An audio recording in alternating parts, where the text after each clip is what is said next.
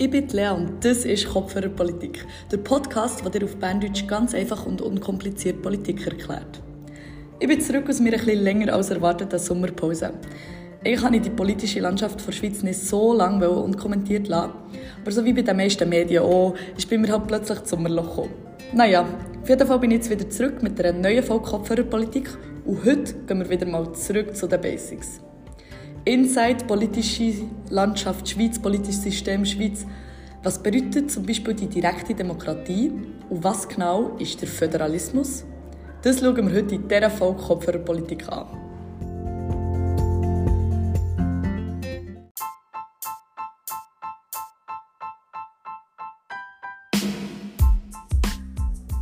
Wir wollen heute in dieser Folge eigentlich komplett aufräumen mit dem politischen System der Schweiz. Das politische System der Schweiz basiert auf einem demokratischen, republikanischen, rechtsstaatlichen und föderalistischen Prinzip. Was das aber alles genau bedeutet, schauen wir jetzt Schritt für Schritt an. Wie gesagt, hat die Schweiz ein demokratisches System. Das habt ihr ja sicher schon mal alle gehört. Das Wort Demokratie kommt aus dem Latinischen und bedeutet Herrschaft des Volkes. Das verratet eigentlich auch schon ziemlich viel über die Herrschaftsform. Es steht nämlich für eine Regierungsform, wo das Volk Mitbestimmungsrecht hat. In der Demokratie dürfen alle BürgerInnen frei Meinung sagen, sich versammeln und mitdiskutieren. In der Schweiz haben wir sogar die direkte Demokratie. Nicht viele andere Länder kennen so ein System. Direkte Demokratie bedeutet nämlich, dass die Stimmbevölkerung unmittelbar über politische Sachverhalte darf bestimmen In unserem Fall sind es zum Beispiel Initiativen oder Referenden, wo viermal pro Jahr eine Abstimmung stattfindet. Unter anderem bedeutet es aber auch, dass wir eine repräsentative Demokratie leben. Wir können zum Beispiel alle vier Jahre die Leute wählen, die dann im Bundeshaus hocken und unsere Entscheidungen fällen. Das heisst zusammengefasst, bei der Änderung der Verfassung hat der Schweiz das Volk in jedem Fall das letzte Wort. Zudem können mündige BürgerInnen über das Referendums- oder Initiativrecht verfügen und jederzeit neue Artikel für die Verfassung sowie Gesetze vorschlagen. Demokratie wird oft als höchst gut beschrieben und trägt zu einer partizipativen Politik im Wesentlichen bei.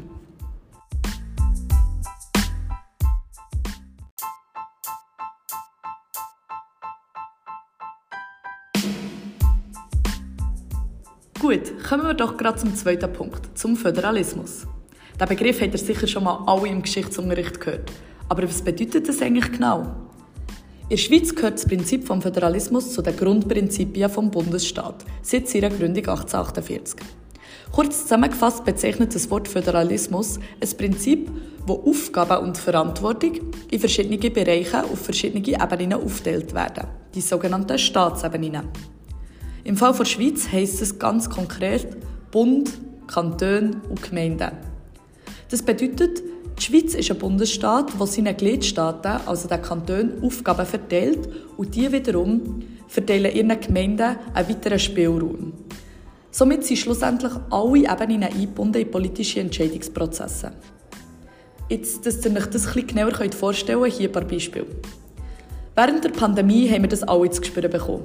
In ein paar Kantonen haben wir zum Beispiel eine Zeit lang Maske in den Geschäft tragen, in anderen nicht. Im einen Kanton konnte man eine Party schmeißen mit 1000 Leuten, im anderen nur mit 100. Während der Corona-Zeit hat der Bund den Kanton den Auftrag gegeben, viele Massnahmen selber zu entscheiden oder auf Kantonsspitäler zu schauen etc. Ein anderes Beispiel dafür ist das Schulwesen. Nicht in allen Kantonen werden die gleichen Lehrmittel gebraucht. Nicht in allen ist das Bildungssystem gleich oder bekommen Lehrpersonen den gleichen Lohn. Je nach Kanton lernt man früher Fremdsprachen oder hat mehr Schulferien. Das Schulwesen ist ein Beispiel für etwas, das Sache der Kantone ist. Ich erzähle euch jetzt mal so ein paar Teilaufgabengebiete, dass ihr euch das noch ein besser vorstellen könnt.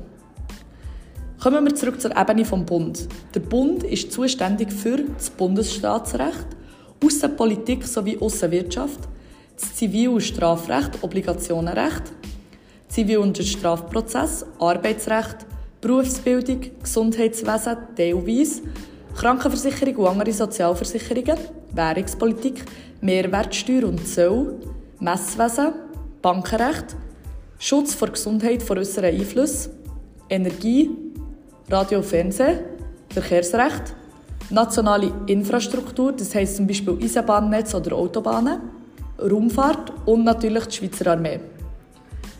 Der Kanton ist zuständig für kantonales Staats- und Verwaltungsrecht, kantonale Amtssprachen, Gemeindewesen, Kirchenstaat, direkte Steuer, außer die direkte Bundessteuer, Gerichtsorganisation, Polizei, Strafvollzug, Notariatswesen, Schulwesen, Gesundheitswesen, das heisst Spitäler, Ärztezulassungen, Patientenrecht, Sozialhilfe, Bauwesen, Denkmalschutz, Regionalplanung, regionale Infrastruktur, das heisst Straßen, die nicht Nationalstraßen sind und der ÖV im Nahverkehr, also zum Beispiel jetzt ähm, Tram, Busse und so weiter.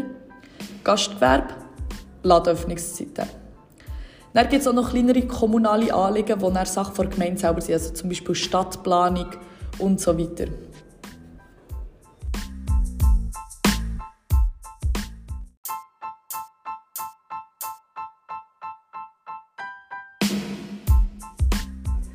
Zusammenfassend kann man jetzt sagen, die Schweizerische Eidgenossenschaft ist eine direkte Demokratie. Das heisst, das Volk hat immer das letzte Wort, kann die Leute, die sie repräsentiert, wählen und kann eigene Referenden und Initiativen ergreifen.